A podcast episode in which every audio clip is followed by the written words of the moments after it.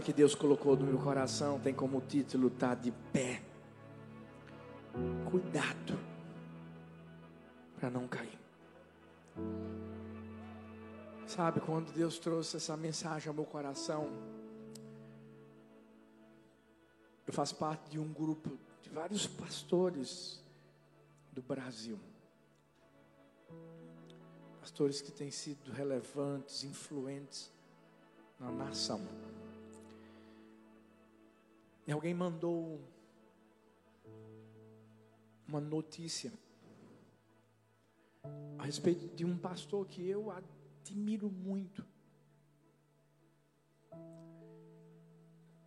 Ele é da Hillsong, da, de Nova York. Carl Lentz. Sabe, eu, já fui tão abençoado com cada mensagem que Deus colocou no coração dele. Eu já tive a oportunidade de, de vê-lo pregando ao vivo. E a notícia era que ele deixaria de ser pastor da Hillsong porque ele tinha traído sua esposa.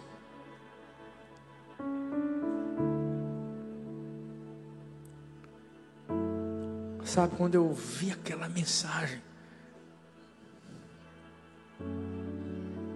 primeiro lá dentro do meu coração, a primeira coisa que eu pensei foi: Deus tem misericórdia de mim.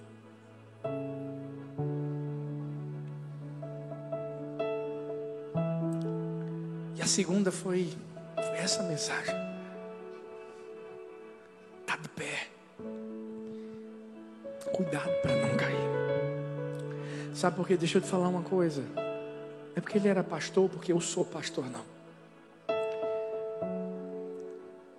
O diabo sabe que, infelizmente, se ele conseguir derrubar um pastor, às vezes algumas pessoas que não estão firmadas em Deus se desviam.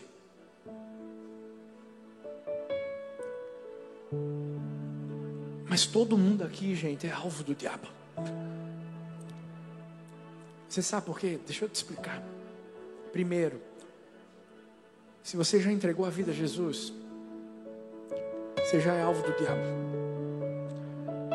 Segundo, se você entregou a vida a Jesus e ama servir, é ainda mais alvo do diabo. Você está liderando, é alvo do diabo. Você está usando seus talentos, é alvo do diabo. Deixa eu te falar uma coisa. Existe um clube de futebol chamado Odiados do Diabo Futebol Clube. E todo mundo faz parte desse clube. E eu tenho orgulho de fazer parte desse clube.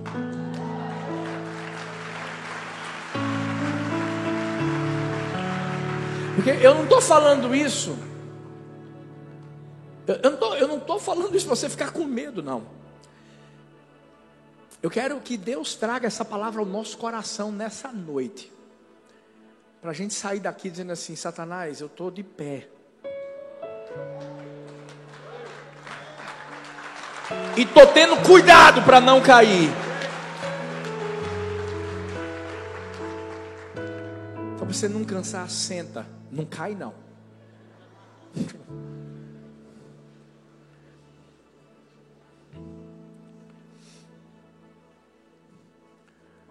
Às vezes existem pessoas que pensam que são super-heróis gospel.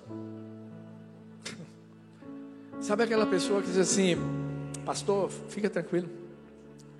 Eu eu sou forte. Pastor, fica tranquilo, porque comigo não, comigo eu, eu, eu, eu. O que eu quero, eu quero que você e eu entendamos nessa noite é que não existe nenhum super-herói. Não existe confiança em nós mesmos. Porque não existe ninguém alto demais que não possa cair. Não existe ninguém perfeito demais que não possa errar. Pelo contrário. Às vezes, quanto mais alto, maior a queda. E antes de você me dizer assim, ah, pastor, o senhor está brincando comigo. Então o senhor está dando moral para o diabo todo, não. Porque na oração do Pai Nosso, Jesus disse assim, ensinando aos discípulos: Não nos deixes cair em tentação, mas livra-nos do mal. Se Jesus ensinou essa oração para que os seus discípulos, e nós somos discípulos de Jesus, é porque tem importância. É porque Deus está falando comigo, Deus está falando com você. Sabe o que é que Martinho Lutero disse certa vez? Minhas tentações têm sido minhas mestras de teologia. Porque a, a verdade é que nossa tentação, ou ela vai ser um caminho de tropeço, ou vai ser um impulso para o sucesso. Porque tentados todos nós seremos.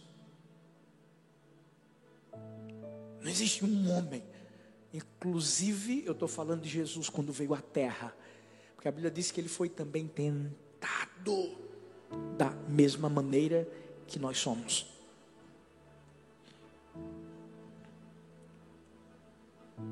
Tem muita gente que acha que é tão crente, mas tão crente, tão crente, que não vai passar pelas tentações. Você vai. Agora a gente tem que passar. A Bíblia fala em 2 Coríntios 4, 7, porém temos este tesouro em vasos de barro. Diz assim, vaso de barro. Quando a Bíblia fala de vaso de barro, está falando de mim de você. A gente é fácil de ser quebrado. A gente é frágil. Mas a Bíblia diz assim: para que transpareça claramente que este poder, existe uma outra tradução que diz este tesouro, provém de Deus e não de nós. O poder, o tesouro, vem de Deus, porque é Deus, mas os vasos de barro somos nós. Só tem uma forma de esses vasos de barro ficarem fortes. É se eles tiverem o poder do alto. Quando a gente começa no nosso espírito compreender essa verdade do ataque do diabo, da nossa fragilidade em nós mesmos, do poder de Deus dentro de nós. Aí a gente entende o que o apóstolo Paulo falou em 1 Coríntios 10, a partir do versículo 11. Ele diz assim: ora, tudo isto lhes sobreveio como figuras e estão escritas para aviso nosso, para quem são já são chegados os fins dos séculos. Aquele pois que cuida estar em pé. Olhe, não caia. Não veio sobre vós tentação senão humana, mas fiel é Deus, que não vos deixará tentar acima do que podeis. Antes, com a tentação, dará também o escape para que a possais suportar. Porque Paulo escreveu para a igreja de Corinto isso? Porque essa igreja se achava muito superior na sua espiritualidade. Era uma igreja que pensava que já estava com um passaporte comprado para o céu. E achava que não tinha como cancelar a passagem. Sabe quando a Bíblia diz que nos últimos tempos alguns apostatarão da fé? Por dar ouvidos a doutrinas de demônios. Sabe quando Paulo fala em suas cartas sobre pessoas que estavam perto dele e que de repente, uau, Emineu, Fileto saíram e amaram o mundo.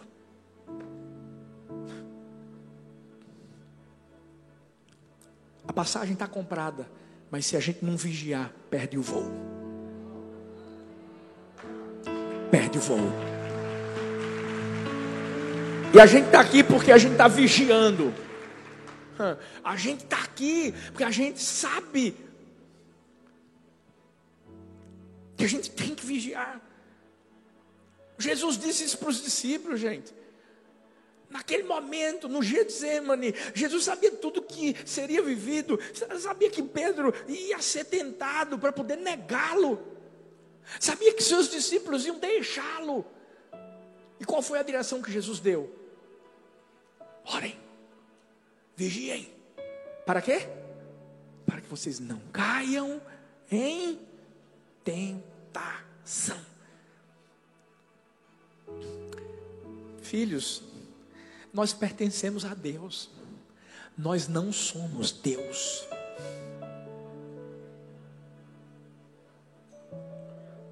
A, a gente, a gente precisa entender isso.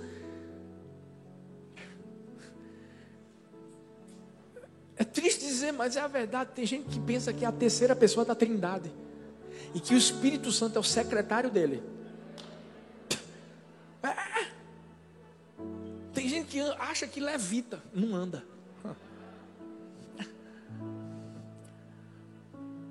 A Bíblia fala que eles eram chamados de fariseus,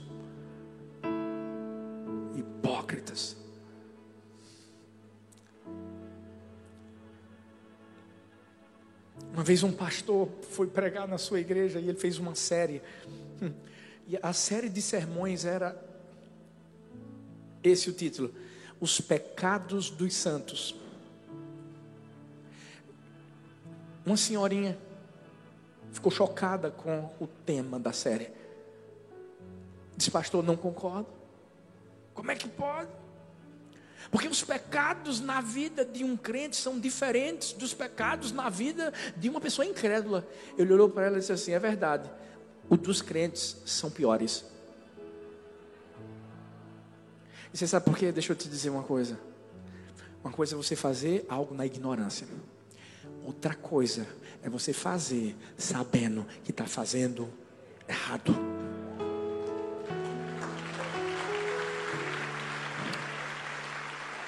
Filhos, eu quero ser rápido. Não sei se eu vou conseguir.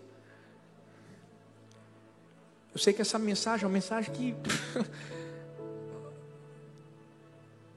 vai deixar o diabo mais furioso do que ele já está da gente. E eu amo quando ele fica furioso. Sabe quando eu identifico que tem algo muito grande chegando? ah, eu já estou ligado. É quando eu vejo um bocado de, de batalha, um bocado de luta, um bocado de. Hum, se prepara. Tem algo grande chegando. Tem, ó, escuta eu estou dizendo, tem algo grande chegando. Está de pé, cuidado para não cair. Eu quero deixar três conselhos aqui. Primeiro, guarde seus olhos para não cair. Salmo 119, 37 diz: Desvia os meus olhos das coisas inúteis Faz-me viver nos caminhos que traçaste.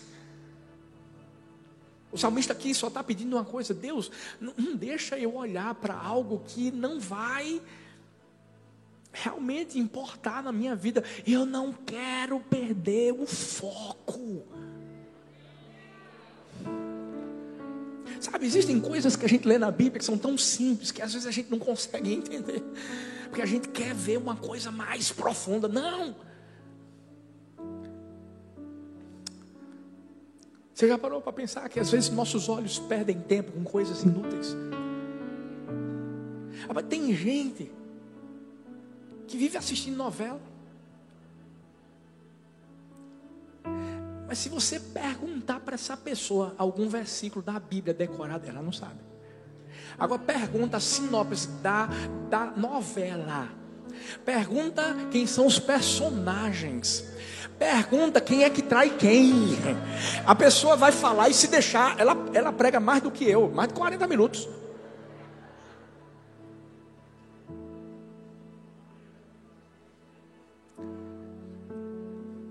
A gente, a gente às vezes perde nosso tempo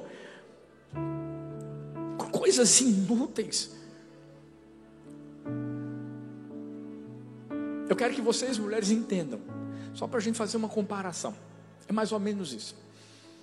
Sabe quando você vai no shopping e você diz assim: só vou comprar uma calça. E você chega como? Mentalizando: uma calça. Só vou comprar uma calça. Só vou comprar uma calça. Aí você chega naquela loja. E quando você chega, os seus olhos se deparam com uma placa, você não sabe nem falar inglês, mas você sabe o que é sale. Sabe? S-A-L-E. Alguns dizem que é sali, mas você sabe que é promoção. Você sabe que vai ter liquidação. Você sabe que está tudo remarcado. E o que, é que acontece? Sai com uma calça com um casaco, com uma blusa, com um sapato para combinar com o look. E ainda mais, uma bolsa.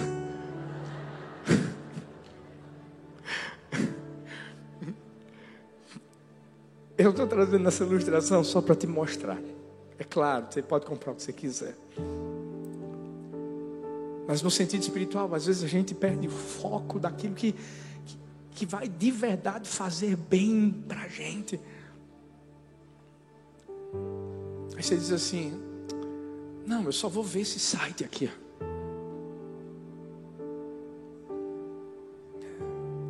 Eu só vou ver esse Instagram daquela menina. Eu vou seguir só para pessoa não ficar chateada. Eu vou ver só esse filme pornográfico, só esse.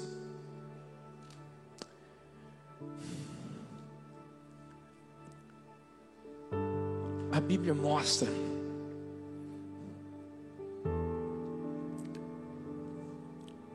que os nossos olhos são o farol do nosso corpo. Lá em Mateus 6, 22. Diz: os olhos são a candeia do corpo. Se os seus olhos forem bons, todo o seu corpo será cheio de luz.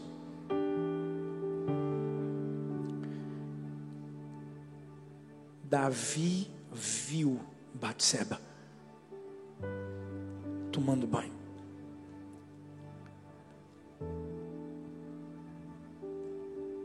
José viu a mulher de Potifar toda bonitona. Mas os dois tomaram decisões diferentes. Davi, infelizmente, não entendeu naquela hora que aquilo era inútil. José entendeu essa verdade. A nossa visão define os nossos limites.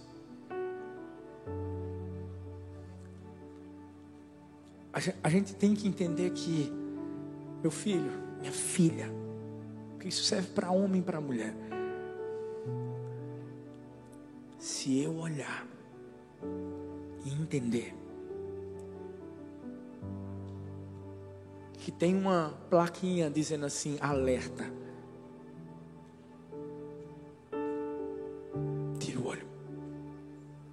em qualquer coisa, gente. Só, só no sentido carnal, não, em qualquer coisa.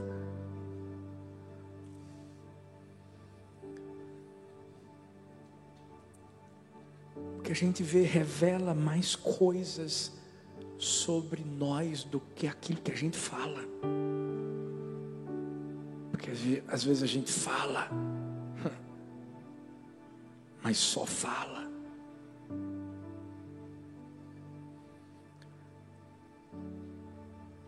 Quando a Bíblia fala sobre olhos, a gente tem a imagem do olho para representar a imagem da mente. E os nossos olhos têm que estar devidamente focados na luz. Por quê? Porque dessa forma o nosso corpo vai se movimentar da maneira correta. Mas quando a gente tem uma visão desfocada, os nossos movimentos serão muito mais difíceis de serem realizados. Tenta olhar para dois lugares ao mesmo tempo. Bora fazer esse teste? Quem é zarolho vai ganhar. Com todo respeito. Você já é campeão. Mas tenta, você não consegue. Você pode tentar olhar para lá, ou tentar ver aqui a visão periférica, mas ainda vai estar o que? Desfocado. Desfocado.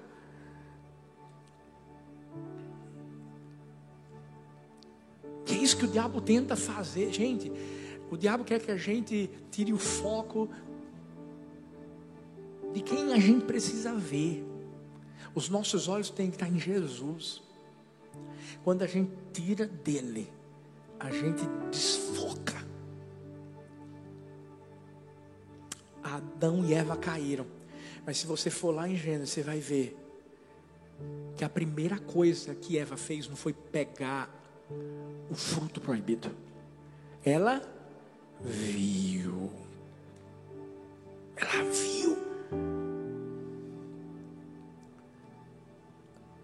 Fala para essa pessoa que está perto de você, guarde seus olhos.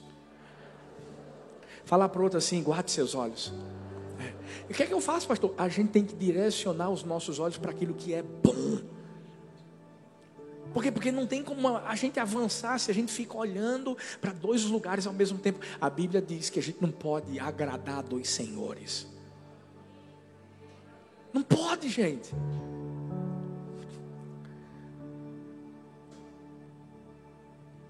Tenta olhar para frente e para trás ao mesmo tempo. Você tem como? Não tem. Não tem como se avançar. Quando a gente diz que, que a, a, quando a gente diz que aquilo que a gente vê determina onde a gente vai chegar. É porque se a gente não tiver essa visão de olhar, de guardar o nosso coração, os nossos olhos e, e de ver o que é bom para nós, o que vai nos edificar. É por isso que a gente tem que fazer algo, a gente tem que eliminar da nossa vida o que nos faz pecar tem que eliminar o que, o que nos leva para o precipício, tem que eliminar aquilo que nos leva para longe de Deus, aquilo que tenta tirar a vida de Deus de dentro de mim, de dentro de você. Olha o que Spurgeon fala. Ele diz assim: se nossa religião nos leva a pecar, é pior do que a descrença. Se nossa fé por presunção, nosso zelo por egoísmo, a nossa oração for formalidade, a nossa esperança for uma ilusão e a nossa experiência for entusiasmo, a escuridão é tão grande que até mesmo nosso Senhor ergue as mãos com espanto e diz: Quão grandes trevas serão.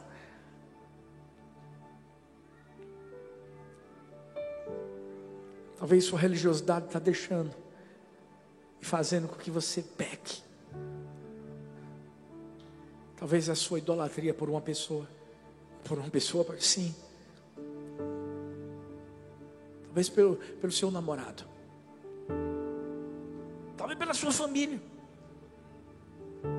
Talvez pelo seu trabalho. Talvez é um cargo, talvez é um, um status. Está te afastando de Deus.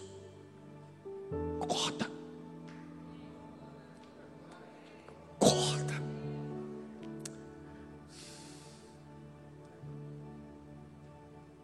Abraão teve que tomar uma importante decisão na vida dele: sair da terra dele, da parentela, da casa do pai. Sabe o que, é que ele fez? Saiu. Para viver o quê? Para viver um propósito. Nós precisamos tirar nossa visão de tudo aquilo que nos tira da presença de Deus. Eu vi a história de uma família cristã, vivia no Egito. No Egito, estava vendo uma perseguição muito dura, ferrenha, por um grupo de rebeldes locais. Eles estavam matando cristãos. E essa família tentou fugir de toda essa perseguição, entrou num ônibus e quando estava fugindo, infelizmente, esse grupo rebelde os encontrou no meio do caminho. Sabe o que eles fizeram? Mataram todos os homens e só deixaram as mulheres vivas. Naquele momento, uma mulher havia perdido o filho, havia perdido o marido ela olhou para o ônibus e ela viu Jesus subindo no ônibus. Quanto mais ela olhava para o Senhor naquela situação que ela estava tá vivendo, estava vivendo, ela ouvia Jesus falando assim, ó: Eu estou com você. Eu estou cuidando de você. Você não está sozinha. Aquela mulher viveu tudo aquilo, aquela situação triste, mas ela continuou com esperança dentro do seu coração por causa da experiência que ela teve para contar aquilo que ela tinha visto e ouvido de Jesus. É a mesma coisa comigo com você quando a gente permanece com os olhos em Jesus. A gente suporta tudo. Por mais difícil que seja desde uma pequena tentação até uma grande tragédia. O maior segredo, filhos, para que a gente entenda que a gente está de pé, mas tem que ter cuidado para não cair. É continuar com os olhos nele. É entender que nossos olhos têm que estar fixos nele. Quando a gente pensa nele, a gente pensa em algo que é bom, algo que é agradável, algo que é de boa fama. A gente pensa na santidade, a gente pensa no amor, a gente pensa na esperança, a gente pensa no cuidado. Gente tem que ser radical, pastor, para arrancar, tirar aquilo que tem. O que é que te faz pecar? O que é que você vê que acusa a tentação na sua vida? Arranca. Cuidado com seus olhos. Segundo, está de pé. Cuidado para não cair. Guarde suas atitudes para não cair. Em 2 Coríntios 10, 9 até o versículo 14, o apóstolo Paulo diz: Não quero que pareça que eu estou tentando amedrontá-los com as minhas cartas, pois alguns dizem as cartas dele são duras e fortes, mas ele pessoalmente não impressiona. A sua palavra é desprezível. Saibam tais pessoas que aquilo que somos em cartas quando estamos ausentes, seremos em atos quando estivermos presentes. Não temos a pretensão de nos igualar ou de nos comparar com alguns que se recomendam a si mesmos. Quando eles se medem, se comparam consigo mesmos, agem sem entendimento. Nós, porém, não nos gloriaremos além do limite adequado, mas limitaremos nosso orgulho à esfera de ação que Deus nos confiou, a qual alcança vocês, inclusive. Não estamos indo longe demais em nosso orgulho, como seria o caso se não tivéssemos chegado até vocês, pois chegamos a vocês com o Evangelho de Cristo. Aqui Paulo está falando sobre falsos apóstolos. Esses falsos apóstolos, eles comissionavam a si mesmos, eles na verdade legitimavam o seu próprio apostolado. Como assim, pastor? Beleza, vou te explicar. Hoje abrir uma igreja é a coisa mais fácil do mundo. Hoje você se intitular, não é nem de pastor mais, é já colocar lá arcebispo. É a coisa mais fácil. O que Paulo estava querendo falar é que existiam pessoas naquela época que nunca haviam sido chamadas por Deus. Mas elas chamavam a si mesmas. O poder delas não vinha do Espírito Santo. A pregação desses tais apóstolos não era baseada nas Escrituras. Quando a gente olhava para o caráter e para a integridade dessa pessoa, não existia. Por isso que a Bíblia chama de falsos apóstolos, falsos obreiros, falsos crentes. Colin Cruz diz, falando a respeito do método que esses apóstolos ou mestres usavam naquela época. Ele dizia assim que um método popular usado pelos mestres a fim de atrair discípulos nos dias de Paulo era comparar-se a si mesmo com outros mestres. Os falsos apóstolos em Corinto procuravam aparência física imponente, eloquência arrebatadora, cobravam uma taxa sobre cada sermão pregado, exibiam ascendência judaica impecável, experiências espirituais impressionantes, realização de sinais apostólicos e outra exibição de autoridade e poder, a fim de comprovar que Cristo estava falando por meio deles. E você acha que o a situação mudou? Não. Tem muita gente, infelizmente, que vive dentro da igreja como os falsos apóstolos. Tem, acha que, tem gente que acha que nunca erra. Tem gente que acha que nunca vai errar. Tem gente que acha que nunca falha e nunca vai falhar. Tem gente que acha que nunca caiu e que nunca vai cair. Olha bem para mim. Onde tem gente, tem erro. Porque todo mundo aqui um dia já errou.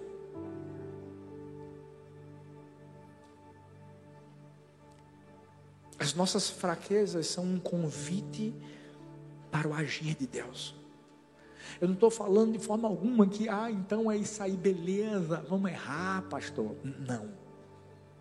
Não. Nós, nós não pregamos uma, uma graça barata, porque ela teve um preço, e o preço foi, foi de sangue. Jesus se entregou totalmente. Por isso que a Bíblia diz que realmente uma pessoa que diz ser crente e que vive no pecado é um cão que volta para comer o quê? O próprio vômito. A Bíblia diz é como uma pessoa que está colocando Jesus de novo lá naquela cruz. Agora, somos passíveis de erro? Somos. Por isso que temos que ter cuidado com as nossas atitudes. Sabe, Deus não está preocupado com as obras das nossas mãos, Ele está preocupado com a verdade que a gente traz dentro do nosso coração.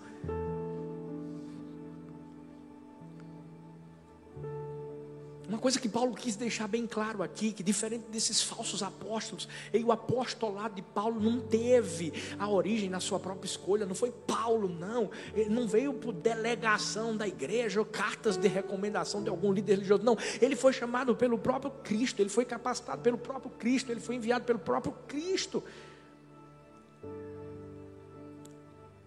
E Paulo, olha que Paulo tinha muita bagagem cresceu aos pés de Gamaliel, mas sabe o que ele estava fazendo? Se humilhando. Ele estava reconhecendo quem ele era. Eu posso te dar uma dica, porque essa dica é, é, é, é uma dica que eu vivo.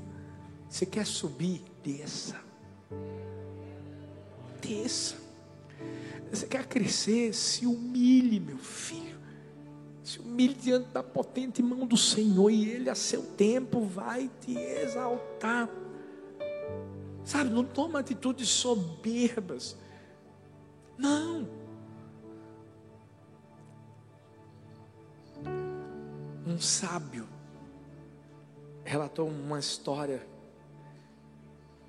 dizendo que certa vez estava viajando navio uma violenta tempestade desabou. Por sorte, ele conseguiu um abrigo perto de uma baía lá protegida. Quando o temporal passou, o barco dele então saiu, deixou o esconderijo, continuou a viagem. Mas de repente eles se depararam com um casco de um navio. Provavelmente tinha sido atingido por aquela tempestade. Mas ele percebeu que aquele navio era o navio do seu mestre. E ele já começou então a imaginar: não é possível, o meu mestre morreu. Ele desembarcou, correu em direção à casa de estudos, e quando chegou lá, quem estava lá era o mestre dele, sentado, dando aula para os seus pupilos. Ele gritou: Mestre, como é que o senhor conseguiu escapar dessa tempestade? Eu vi com meus próprios olhos o casco da sua embarcação havia naufragado. E o mestre, de uma forma muito calma, respeitosa, disse assim: Um pedaço de madeira flutuou até a mim. Quando o mar estava a ponto de me engolir, eu me agarrei a ele e com a ajuda de Deus, eu subi e pude voltar para casa. Mas aquele sábio, ainda curioso, disse: Mas mestre, como é que o senhor não foi tragado por aquelas ondas gigantescas? Elas que estavam afundando navios inteiros. O senhor era apenas um minúsculo ser humano diante daquelas ondas flutuando num pedaço pequeno de madeira. E o mestre disse: Eu inclinei a cabeça diante de cada onda.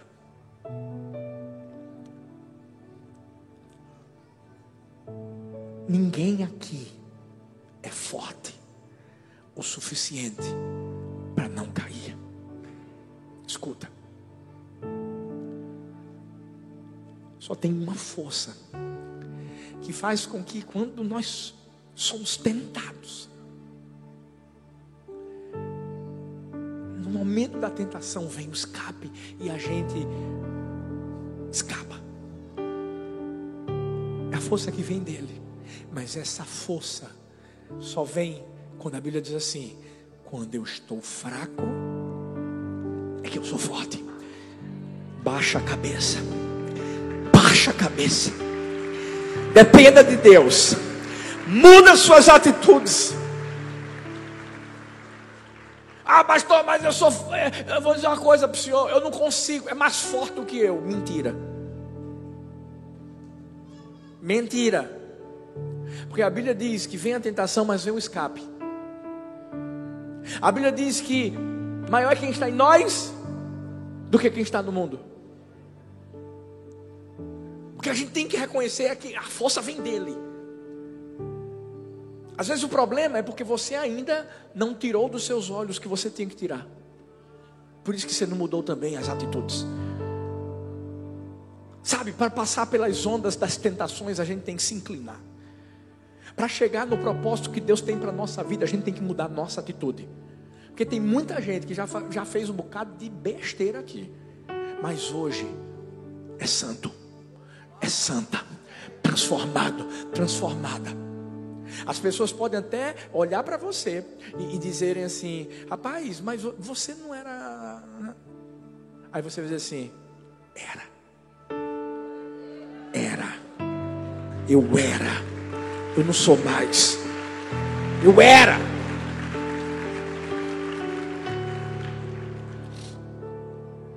Alguém disse assim: o que fazemos com os sentimentos determinará se a nossa vida será honesta ou baseada em falsidade.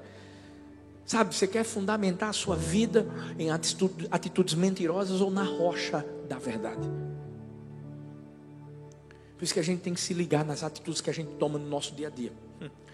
Certa noite, alguns jovens estavam chegando às muralhas da China e quando chegaram lá, o portão estava fechado. Através do guichê do portão, o guarda pediu as carteiras de identidade de cada um. O portão se reabriu, eles passaram. Em um dado momento, um dos jovens disse assim: Um dia nós vamos chegar às muralhas da cidade eterna. E quais serão as credenciais que nós vamos apresentar naquele momento, quando a porta se abrir? Será o nosso conhecimento da Bíblia? Nossa certidão de batismo? Nossa carta de membro da igreja? Uma carta de recomendação do pastor? Ou será a ficha da nossa vida diária? Não entendi nada, pastor. Deixa eu te explicar então. Qual é a sua identidade? Quem é você quando ninguém te vê? Quais são as atitudes que você e eu, nós, tomamos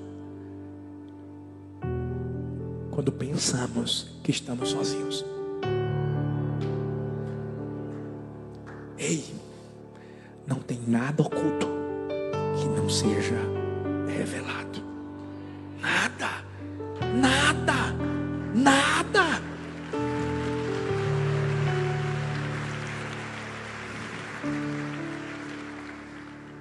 Talvez você chegou aqui com uma capa, a capa do, a capa do orgulho, a capa da perfeição, a, a capa do estrelismo, a capa da mentira.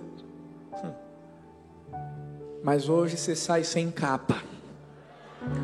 Hoje você sai sem cera. Hoje você sai desse lugar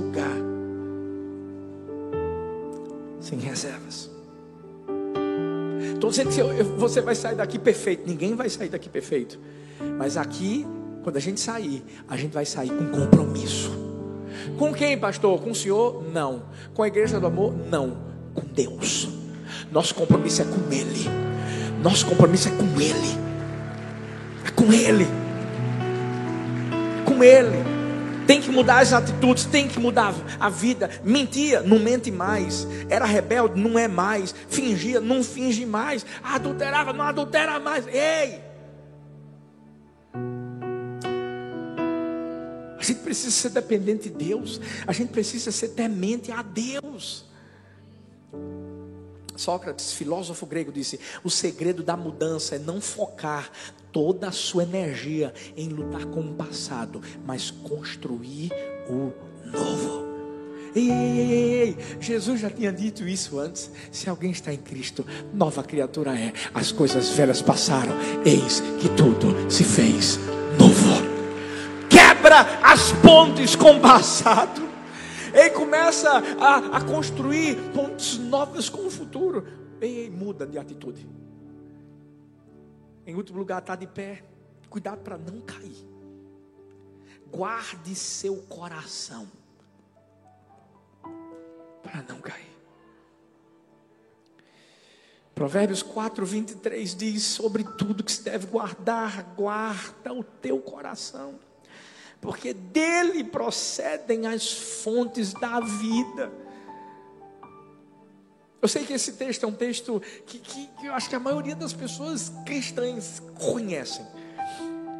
E Salomão está dizendo aqui, guarda o coração. Ele não está dizendo assim, guarda as riquezas, guarda as pessoas, guarde os talentos. Não. Ele está dizendo assim, guarda o coração. Por quê? Porque é do coração que vem as fontes da vida. E se a gente poluir as fontes, vai vir um mau cheiro, vai vir uma infecção, vai se espalhar. Ei, aí desejos secretos vão se transformar em pecados explícitos, em vergonha. Essa palavra coração, gente, é tão falada na Bíblia que aparece por 876 vezes. Porque Deus está mostrando 876 formas para a gente cuidar do nosso coração. Todos os pastores, líderes, sabem que uma das coisas que eu mais falo é: filhos, vamos cuidar do nosso coração. Por quê? Porque nosso coração é enganoso. Por quê? Coração é o lugar onde a soberba, o orgulho tentam se esconder. Às vezes a pessoa vai chegar junto de você e vai dar uma de humilde. Às vezes a pessoa vai chegar junto de você, vai te abraçar vai estou com você. Mas lá dentro, lá dentro, eu não sei se é um dom, mas eu tenho uma coisa que Deus me deu, às, às vezes eu, eu só olho para a pessoa. Deixa eu dizer uma coisa. Às vezes as pessoas pensam que eu sou pego de surpresa. Eu não sou. Eu vou explicar por quê. Eu não sou onisciente. Eu não sei todas as coisas. Mas eu sei quem sabe. E Ele é meu amigo. E Ele fala comigo. Ele, ele, eu posso te garantir uma coisa. Deus me mostra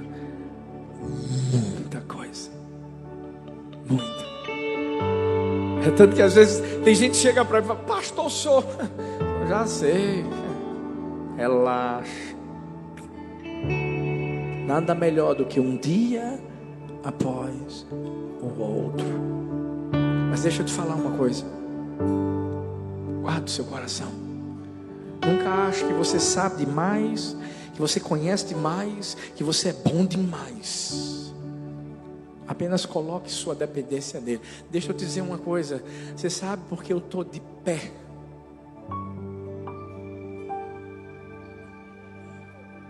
Porque é dessa forma que eu ando.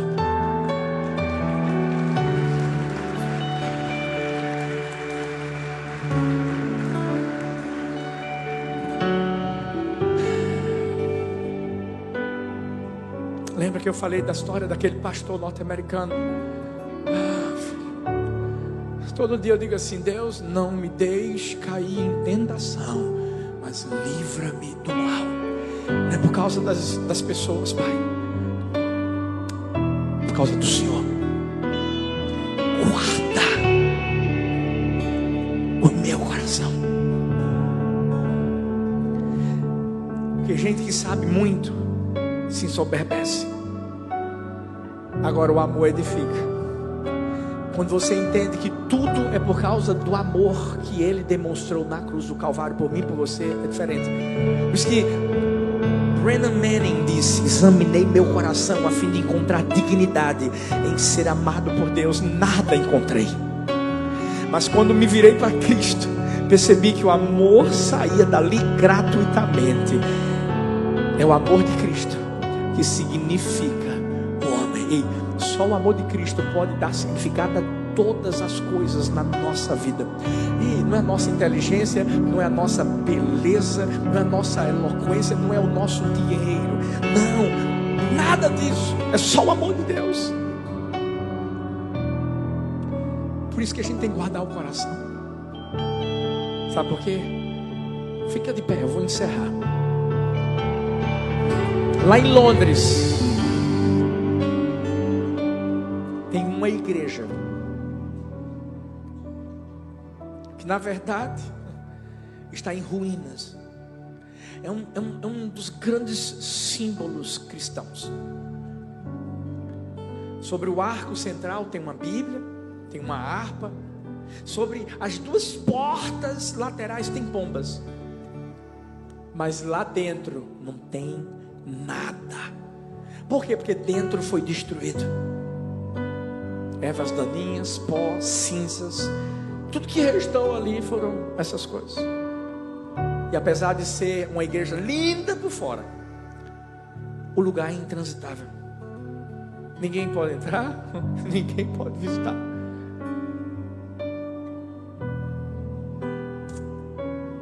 Por mais bonito que seja por fora, de nada adianta, porque não existe nada por dentro.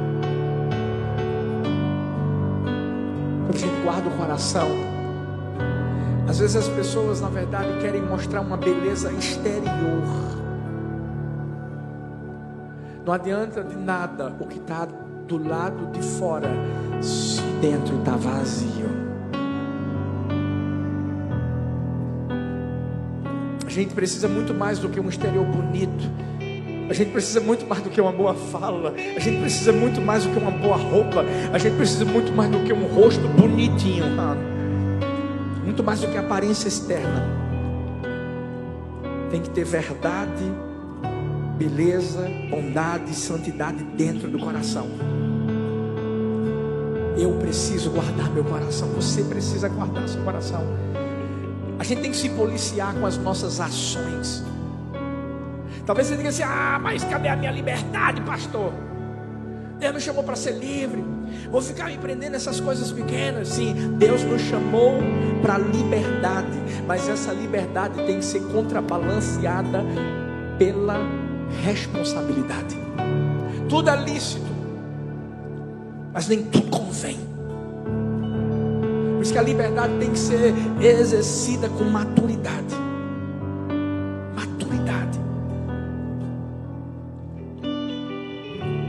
Guarda seu coração. Faz dele uma inspiração para os outros. Não faça os outros caírem. Guarda seu coração. Cuidado com a roupa que você usa. Guarda seu coração. Cuidado com a foto que você posta no Instagram, pelo amor de Deus. Guarda seu coração, cuidado como você fala com um homem casado ou com uma mulher casada. Guarda o seu coração. É o que está do lado de fora, é o que está do lado de dentro. São as intenções que eu não consigo enxergar, que eu não tenho como adivinhar. Guarda seu coração, líder. Crescer, se diminua. Se diminua. Ninguém faz liderados para si, nós fazemos para Deus.